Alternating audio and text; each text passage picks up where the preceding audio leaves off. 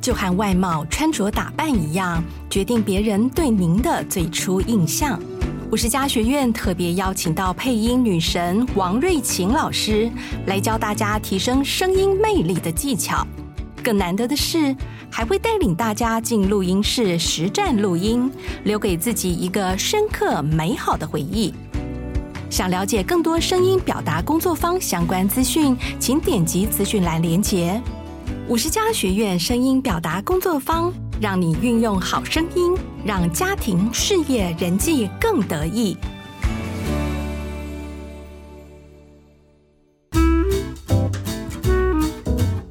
五十后的人生要越活越好，让五十加 Talk 陪你用新的方法创造属于你的理想老后。各位听众，大家好，欢迎收听五十加 Talk，我是本集节目主持人五十家主编陈婉欣。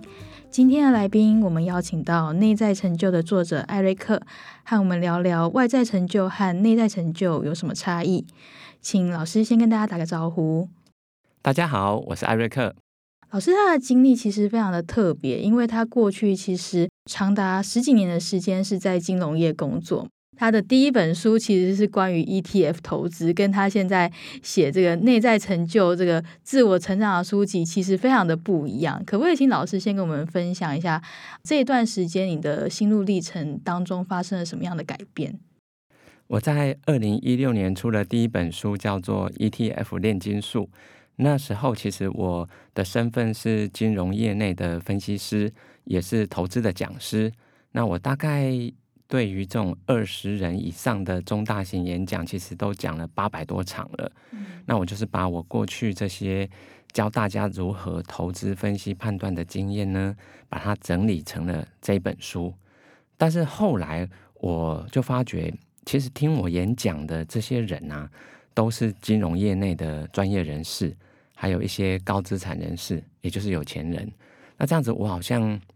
没有办法帮助到那些没有钱啊，或者比较穷困的人哦，所以我后来在二零一七年的时候啊，我当时其实是已经有打算离开职场了，所以我就用一个笔名叫安娜金哦，就写了大概花六年的时间写了六本书，那粉丝也有到六万人。我当时的理念就是说，我要帮助一万个散户，因为一万个散户啊，它背后就代表一万个家庭。对，所以我当时是这样子的想法。不过后来发觉，真的是要有钱你才能投资啊，还是有很多那些偏乡弱势的，比如说小朋友，那我帮不到他们，所以我后来才会用我的英文的名字叫艾瑞克嘛，我就用艾瑞克这个笔名写《内在原理》，书也卖到了全台湾各地，卖了六万多本，所以确实帮助到比较多人。老师，嗯、呃，你一开始从理财书开始写嘛？后来你有成立一个粉丝也，叫艾瑞克爱投资也爱阅读，但是你现在把它改成艾瑞克爱阅读，就是爱投资的部分不见了。这个呃原因是什么？因为其实投资算是一个可以加速我们提早财富自由，但是如果把重点放在投资的话，可能会有点走偏掉，因为很多人他们根本一辈子可能不太会投资，那这些人怎么办？我觉得阅读反而是一个比较广义，可以帮助到每个人。所以我分享的书呢，也包含了投资的书啊，又包含了一些心理励志啊，所以其实是可以透过这样子提倡阅读的方式，让不同的人有不同的需求，都找到属于他们需要的书。我觉得这样才可以帮助到更多人。嗯，所以它其实是一个心路历程上面的转向，比较是希望鼓励大家可以去投资自己的知识，对，不是只有纯粹的财富嘛？对，因为毕竟金钱的投资那只是一小部分，对人生、对时间的投资才是更重要的。因为我们都知道嘛，时间比金钱还要更宝贵。嗯，那你要学怎么投资金钱，不如先学怎么投资自己的时间，投资在自己的身上，这个才是最主要的。这其实就扣连到老师，嗯，你在二零二三年十一月的时候出了一本新书，叫《内在成就》。嗯，老师可以跟我们分享一下，内在成就它跟外在成就有什么不一样吗？举个例子来说好了，一般人呢、啊、都会想到，诶，如果可以出名赚钱，好像很好，因为你会变成一个有名的人，有钱的人。但是如果你仔细去看，那真正那些有名的人，他们每天活得开心吗？快乐吗？也很难说，不一定。对，那有钱的人都很快乐吗？真的是不一定。我举个例子好了，像台湾的整个 ETF 市场是宝来证券集团所创立的，哦，是引进了这个国外的技术，所以台湾的第一档 ETF 是以前的宝来投信，但是它的创办人呢、啊，白文正，其实他活得不开心，那后来也很遗憾的，他就是在澎湖跳海自杀，嗯，对，所以这代表说，就算事业再怎么成功，你再有钱，你不一定开心，你的人生不一定会有圆满的结果。嗯所以这个就让我去思考，假设啦，要成为有名的人跟有钱的人，这个叫外在成就的话，那么有另外一种哦，比如说实现自己的梦想，然后完成自己的使命，这个叫内在成就。我在演讲的时候，我就拿这两个来比较啊，我就先问说，在座的各位，你眼睛闭起来，你曾经想过要当一个有名的人跟有钱的人，举手。现场八成的人都举手，嗯，但是我请他们张开眼睛，然后我再拿第二张是内在成就，我就说，你能够实现自己的梦想，完成你人生的使命，这个跟刚刚的外在成就比，你要哪一个？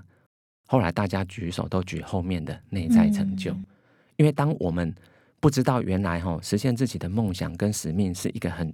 可选择的很重要的一个目标的时候，我们很容易就被这个世俗的眼光给局限了。我们会误以为好像满足大家所喜欢的那个就是我们的成就啊，事实上不是。事实上，真正的成就是来自我们的内心，发自我们灵魂的渴望。嗯，你要去把它完成，这个才是最大的成就。嗯，老师，大家可能会有一个疑问是说，因为内在成就它相对于外在成就，它比较没有那么。明确的一些衡量的指标，比如说有名有钱，嗯、有钱可能会看说你财富累积了多少，或者是说有名是你现在的头衔是什么。那我们要怎么知道说自己这个内在成就究竟有没有去达成呢？比如说实现自己的梦想，或者是说，嗯、我的才华要获得发挥。那什么样叫做才华获得发挥呢？嗯，对，很棒问题哦。其实。内在成就有很多种，我刚刚举例的只是其中的一种嘛，吼。但是如果以实现自己的梦想或者完成自己的使命，我们会一定会很开心，会发自内心感到一种快乐感跟满足感。其实到最后，我们要的是这一种快乐感跟满足感啊。所以你根本不用管你是透过什么方式，你只要每天真的快乐、很开心的活在这个人世间，其实我们就达成目的了。所以没有办法用数字去衡量，它是一个比较直化的，是一个品质的目标，而不是一个数量的。所以我并不是说哈，你一定要舍弃外在的成就哦。其实一个做到高阶主管的人，比如说做到公司的总经理，你更可以去发挥你的影响力。对，你可以做一些，比如说社会公益的活动啊，然后帮助不管是员工活得更好，也可以帮助客户。有更好的产品、更优质的服务，所以其实内在成就跟外在成就，在我的书里面，它并不是冲突的，它并不是二选一，它可以相辅相成。只是说，我们不要只是看着外在成就而忘记了，还有另外一面叫内在成就，我们是可以去追求的。老师在书里面其实提到一个还蛮有趣的观点，你说你在演讲的时候都会请。台下的听众分享说，他们觉得什么事情让他们快乐，什么是他们的内在成就嘛？嗯，然后你说，你发现无偿工作得到的快乐是有偿工作的三倍，而自我实现得到的快乐又是有偿工作的十倍。这个观察是怎么来的？可以跟我们分享一下吗？就是在二零二一年我出了《内在原力》之后呢，我相关的演讲已经讲了两百九十二场。那我每一场呢，都会让五个人自愿的举手分享一下，他将来除了工作以外，然后或者退休以后，他最想做什么？那大部分人讲的都是这种帮助别人，或者是实现自己的梦想。但是哦，大部分当然是想要帮助别人，可你进一步问说，那你要透过什么方式？你要帮什么样的人？那个再进一步谈的就都是不太一样的对象，或者不太一样的这个能力，所以。我就发觉哈，其实每个人啊追求的都不一样。可是这种内在成就只有你自己可以去定义，你根本不用管别人他的内在成就是什么，因为你要有你的，你只要找出你的去把它实现，这个就是人生最大的快乐了。所以我常常在演讲哦，会提一句这个已经去世的国家文艺奖第一届戏剧类的得主叫李国修教授哦，他就说哦，人啊一辈子做好一件事。就功德圆满了。那我认为啊，那一件事就叫自我实现。嗯，他想做什么，他就把那一件事情给实现了，他其实就圆满了，他人生就觉得很满足了。那其他都是多得的，都是额外的收获。但是如果你不去把它实现，你人生到最后都会带着一种遗憾或者空虚感，因为你其实没有真正做你想做的事情，就有点浪费了这一生。觉得好像自己有点白活，白来这个世界上一遭。对，其实这个在侯文勇的书里面啊，他之前有一本叫《请问侯文勇》，嗯，他开头就说哈，他陪伴了四五百位这种临终的病患，在病床边呢，他就问这些快要离开人间的病人：“你现在有哪些遗憾呢？”嗯，那这些人通常说的啊，都是亲情啊，或者。很多梦想没有去做，甚至有人觉得他这辈子白活的，他就觉得很遗憾。但是从没有人说他钱赚不够，也没有人说他没有做到高阶主管，没有人在讲这个。所以侯文勇给我们一个很好的一个警惕，因为他已经陪伴过太多人走最后一程了，所以他告诉我们，当我们人生最后啊，终究你要面对。你的一生到底是不是快乐满足的时候啊？你不要再去放在那些外界的眼光了，你一定要注重你自己真心想要去完成的事情，尽早开始去做。所以，我们刚刚说完那两百九十二场，每一场五个人的分享啊，其实哈，我听来听去，我们都会让现场听众做一个回顾。那五个人每一场五个人所说的，难道一定要等退休以后才可以做吗？后来发觉都不是哦，完全都是现在就可以开始。现在我们有办法百分之百，因为我们有工作，没有办法百分之百去做那些自我实现或帮助别人，这很正常啊。但我会说这是一个时间的配置，就像资产配置一样。比如说啦，现在三十岁，那你就百分之三十去做自我实现跟帮助别人。你还是可以百分之七十去赚钱，对，去赚钱啊。所以这是一个时间的调配。可是你随着年纪越来越高啊，比如说你到五十岁的时候，你自我实现跟帮助别人就要到五十趴。为什么？因为我们人生到最后的时候，其实不是用钱在衡量的，所以我们的到期日是哪一天，我们不知道。我们不知道幸福跟意外是哪一个先来，说不定我们明天就是最后一天，说不定就是今天。所以，我们必须尽早开始去做这些事情。就算一个月只能做一天、两天，也胜过没有啊。对啊，我们只要随着年纪越大，因为我们开始有存一些钱了嘛，你就可以一个月开始变三天、四天、五天，慢慢拉高那个比重。最后，你退休的时候，百分之百都在做这些最喜欢的事情，这样不就圆满了吗？老师刚刚其实提到，呃，很多关于内在成就的讨论嘛。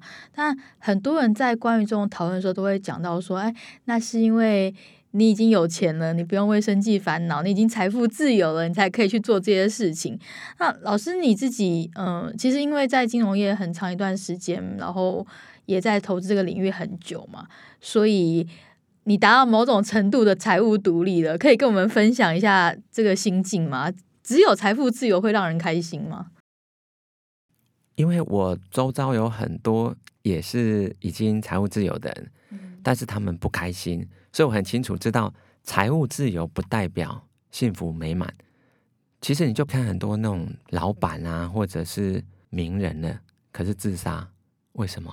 他们没有钱吗？绝对不是哦，他钱绝对比一般人多几十倍到几百倍，可是。金钱绝对不会代表快乐，这是确定的了哦。倒是如果一般职场上班族还没有赚够钱，那当然我们跟他说哦，钱不重要，这好像有点在唱高调。对，唱高调，因为他们觉得说他连家里冰箱都空了，饭都没有办法煮了，你还叫他去实现梦想，好像是太遥远了哈。所以他们会觉得说那是遥不可及的事情。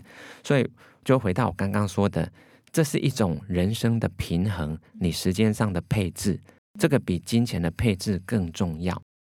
假设今天我们还在二十岁努力上班，那我们百分之二十去帮助别人或者追求梦想，这个其实是可以的。你八成还是专注在赚钱这件事情是可以的，但是你别忘了哦，你在帮助别人的过程里面，是会让你的能力跟才华被更多人看到的。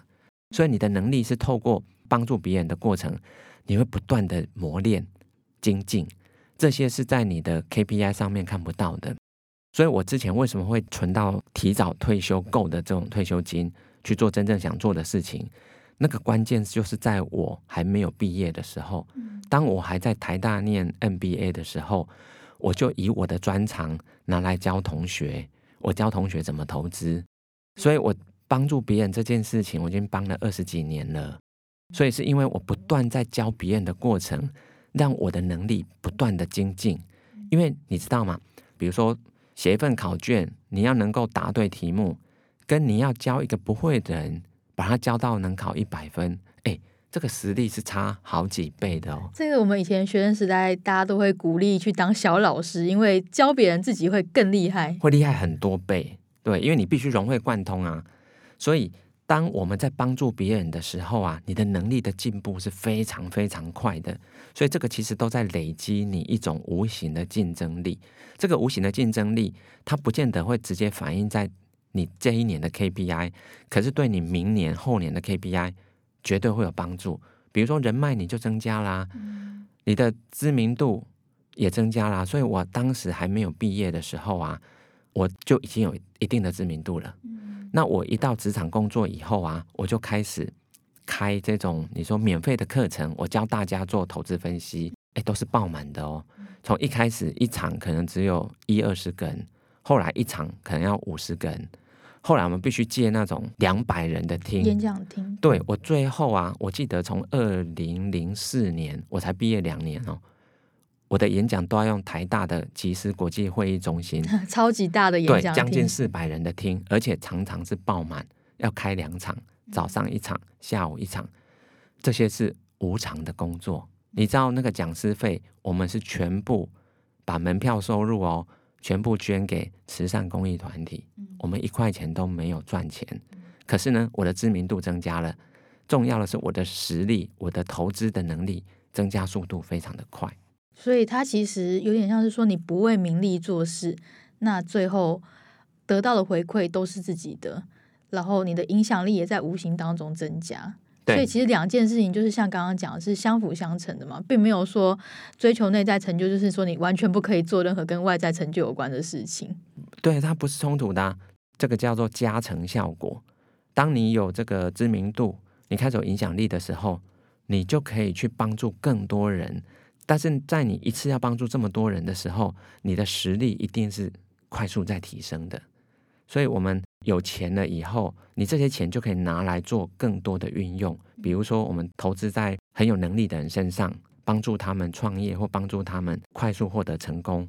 那我们其实这些付出也都会回流啊。我们这些投资所收到的这些回报，其实是很大的。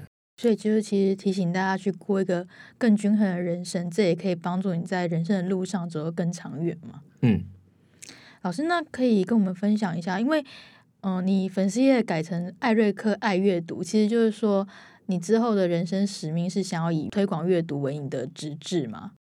其实我自己本身是被阅读拯救的人，怎么说呢？因为我第一次会大量的阅读啊，是在我大一的时候。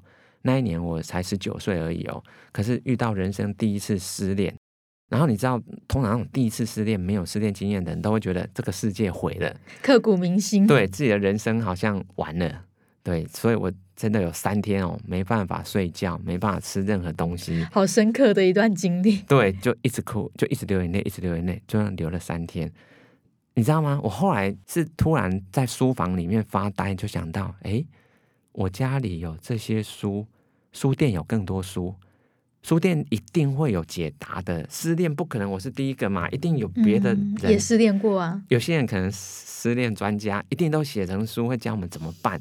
所以我就骑脚踏车，我骑到离我们家十公里外。我那时候住乡下，我家附近没有书店，所以就骑到十公里外的一个大型书店。哇，我发觉真的是天堂啊！里面所有的书都有，然后我就大量的读那一种怎么走出失恋。结果我也读到了一些跟这个心理励志以外有关的书啊，我就发觉原来世界这么的大。当然，我是透过这样大量阅读找出走出失恋的方法，所以我很快的在暑假那两个月，我大概就走出来了。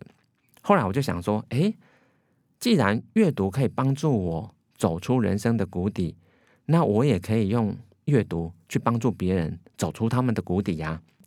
但是哈，我告诉你。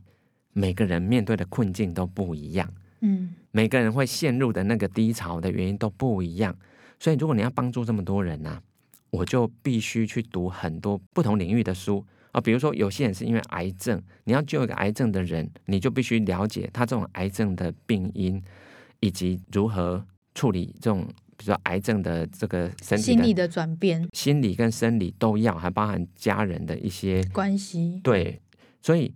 我要去大量读这些跟医疗保健、哦养生，还有跟医学有关的书的时候，这只是癌症哦。那有一些是，比如说发生意外事故，比如说我一个好朋友，他母亲被无照驾驶的人撞死了，完全没有预警的，他妈妈年纪也没有很大，这一种伤痛，其实你就需要不一样的东西，可能要从身心灵的书里面去找方法跟解答。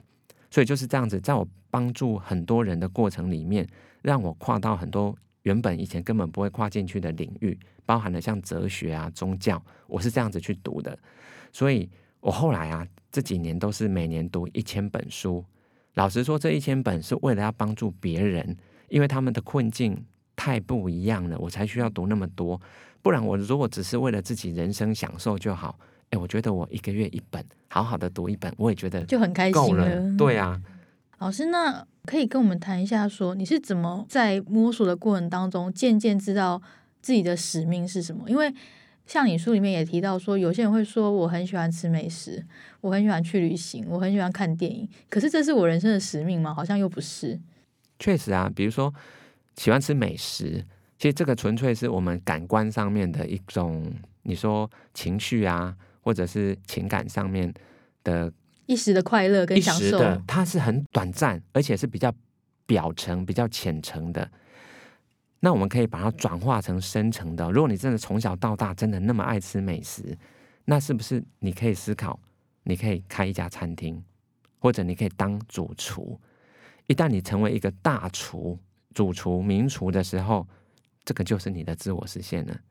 所以你爱吃是因为哦，你的味蕾是非常高敏感，你是能够尝出很多人没有办法去分辨的那些细节的。其实天命都是跟天赋是相辅相成的哦，所以你既然有这些天赋，都是跟着你的天命而来的啦，那你就要去思考什么事情或什么样的志业是可以运用你现在最感兴趣的这些事情，你去把它实现。所以比如说你爱看电影。那你其实是可以去投资电影哦，你是可以去一起合拍电影的，或者是你可以去参与跟电影制作有关的，去学怎么制作电影。所以我真的有一个好朋友在 TMBA，我们的干部，他后来就是变成一个导演了啊，真的，他就是专门拍电影。嗯，可是这个在我们跟他一起念书的时候，我们就感受到了。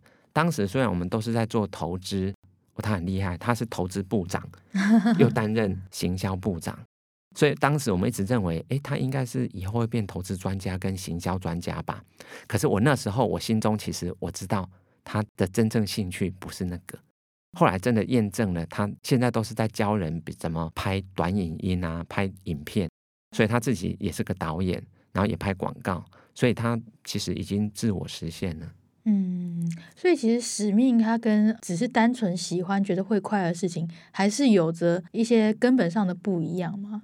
但是它有关联，所以当你对一件事情真的很喜欢，就是很喜欢吃美食这件事情，它其实暗示着你的人生跟吃这件事情是很有关的。那你就可以要进一步去思考更深层的了，因为表层我们知道我们喜欢嘛，哈，深层那就是那你要去做什么事情可以让你一直开心？因为你既然喜欢吃，那就是可以什么事情可以天天吃，天天开心。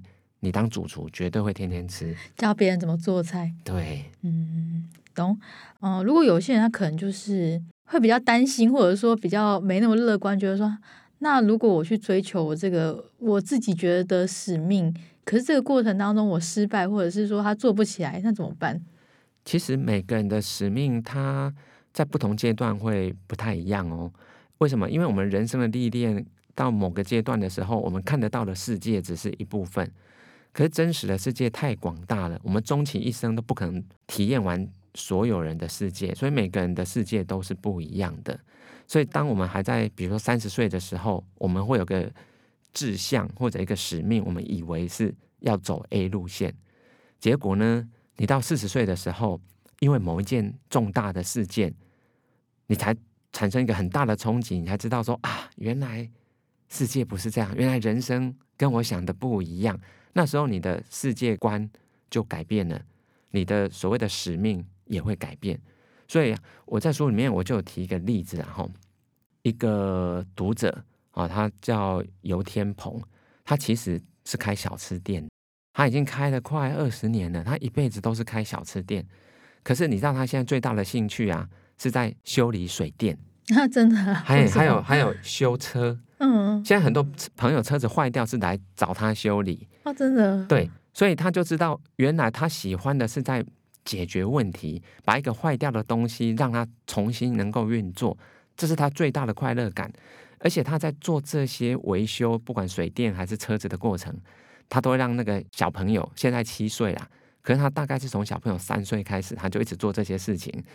就让他的儿子在旁边一起看，然后每次完成的时候，他儿子都会哦，爸爸好棒哦，爸爸是好厉害的天才。他觉得人生非常有成就感，对，最大的满足就在那一瞬间呢。他帮别人解决问题了，他得到儿子的肯定。对，但是这个是在他四十多岁他才发现的，当然也有更晚才发现的哦。所以你知道。有一些创业的人是在五六十岁才创业的哦，这个有听过这样的说法，说五六十岁其实是创业的最多的一个族群。没错，因为他们到那个阶段才看得更清楚，原来真正的使命是什么。所以，我们并不会说啦，今天你这个二十岁、三十岁、四十岁所定下的使命不能变，它可以变，只是是你必须要在每个阶段有那个使命。将来有需要你可以改，可是你不能没有。最怕的就是没有。所以我书里面也有提到一句，还蛮多人说的啦。不管你是航海技术再怎么高超的老船长，如果你不知道你的船要开去哪里，你在任何一片海域都是危险的。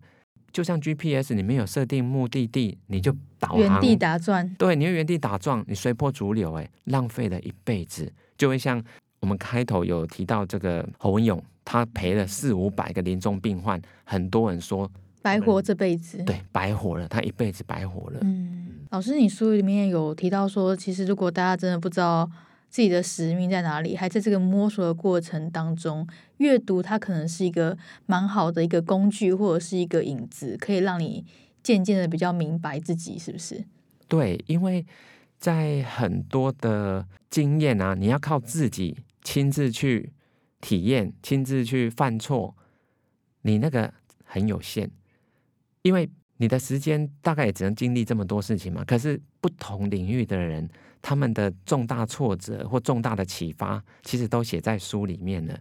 所以现在我觉得读者是很幸运的，几乎啦各行各业最顶尖的人士或最好的知名的企业都被写成书了。所以你可以从别人的经验里面去学习啊，不一定要靠自己亲自犯错。所以哈，以前呐，人家说失败为成功之母，可是你这样子进步会很慢。真正厉害的人，他是成功为成功之母，是建立在别人已经由逆转胜的过程。这些经验你直接把它学起来，你就不用自己要踩那么多坑了，因为你知道很多坑其实根本不用踩，你就踩那些坑也很累。对。也有可能你踩一次你就挂了，你就出不来了。直接看别人是怎么踩过，然后又起来，这样比较快。对，没错。老师，那在这个访谈的尾声，跟我们分享一下，就是你自己也经历过这些摸索的过程当中，你觉得现阶段对你来说，如果要形容一个非常有意义的人生，那会是一个什么样的景象？成品书店的创办人吴清友，哦，他去世之后，就是天下文化有帮他写了一本书，叫做《之间》。这个“之间”的书名是什么意思呢？因为吴清友他说：“哈，每个人的起点跟终点都是一样的，只有在这个两点之间才会产生不同的差异。其实我们每个人起点都一样嘛，就是被抓在半空中哇哇叫的那个 baby 诞生了，大家都一样。那最后，其实我们的最后一站。”都一样，我们可能到最后人生那一站的时候，都是到天堂的门口的时候，上帝呀、啊、或者天使，他根本不可能问我们说：“来，我们要算一算，艾瑞克，你这辈子赚了多少钱？”这是不可能的，因为我知道在天堂不用钱，天堂没有在用这种东西。但是可能会问我们算一算，艾瑞克，你这辈子帮助了多少人？如果说啦，我们所帮助的那些人都算的话，其实。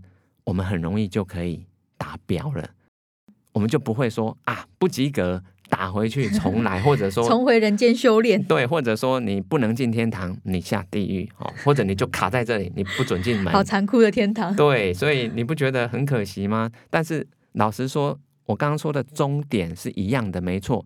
但是我们的到期日不一样，每个人人生的到期日是哪一天，我们都不知道。你只能现在就开始。你现在就要开始去投资时间在别人的身上，因为哈，人生没有白走的路，每一步都算数。你今天帮助的不管是什么人，不管他是好人坏人，都是帮助到他们的，这些全部都算数。你影响了别人的人生。对，呃，我们不是帮助坏人做坏事，而是帮助坏人让他成为一个好人。嗯，对。所以以老师你自己来说，就是现阶段段来说，就是借由推广阅读去扩大。你的影响力，让更多人可以找到自己的使命。对，其实像吴清友，为什么他会创办诚品书店呢？其实他以前根本不是这种出版业或文化产业，他是在这个不动产业有赚够了钱以后，读了一本书，哦，就是史怀哲所写的《文明的哲学》，他才发觉原来有人可以这样为非洲大陆这些没有钱医治的人哈。投身去从医，然后奉献一辈子在非洲，所以史怀哲被奉为非洲之父。所以诚品创办人吴清友是读了史怀哲书以后，才决定要投身于这个文化创意产业的。好，所以我们可以说啦，史怀哲的书就是吴清友的命定之书。我认为每一个人一定有那么一本书在等着他，一旦读了以后，你的想法改变了。你的选择、行为、习惯全部都会变，你人生就会走出一个完全不同的路径了。这样的一本书就叫命定之书，都在那里等着你。你透过大量阅读，一定会遇到。好好浪漫哦！这个对出版业人的从业人员来说，真的是一个非常大的一个愿景啊！就是我们都有机会去影响到别人。今天就很谢谢老师跟我们分享，其实我们每个人不管在任何一个年纪，你都可以去追求你的内在成就，然后让自己的人生过得更好、更有意义。谢谢大家收听，如果大家喜欢今天这一集节目，可以追踪我们的频道，也可以到 Apple Podcast 首页给我们五星好评。如果大家有任何想法，也欢迎留言让我们知道。谢谢大家，我们下次再见。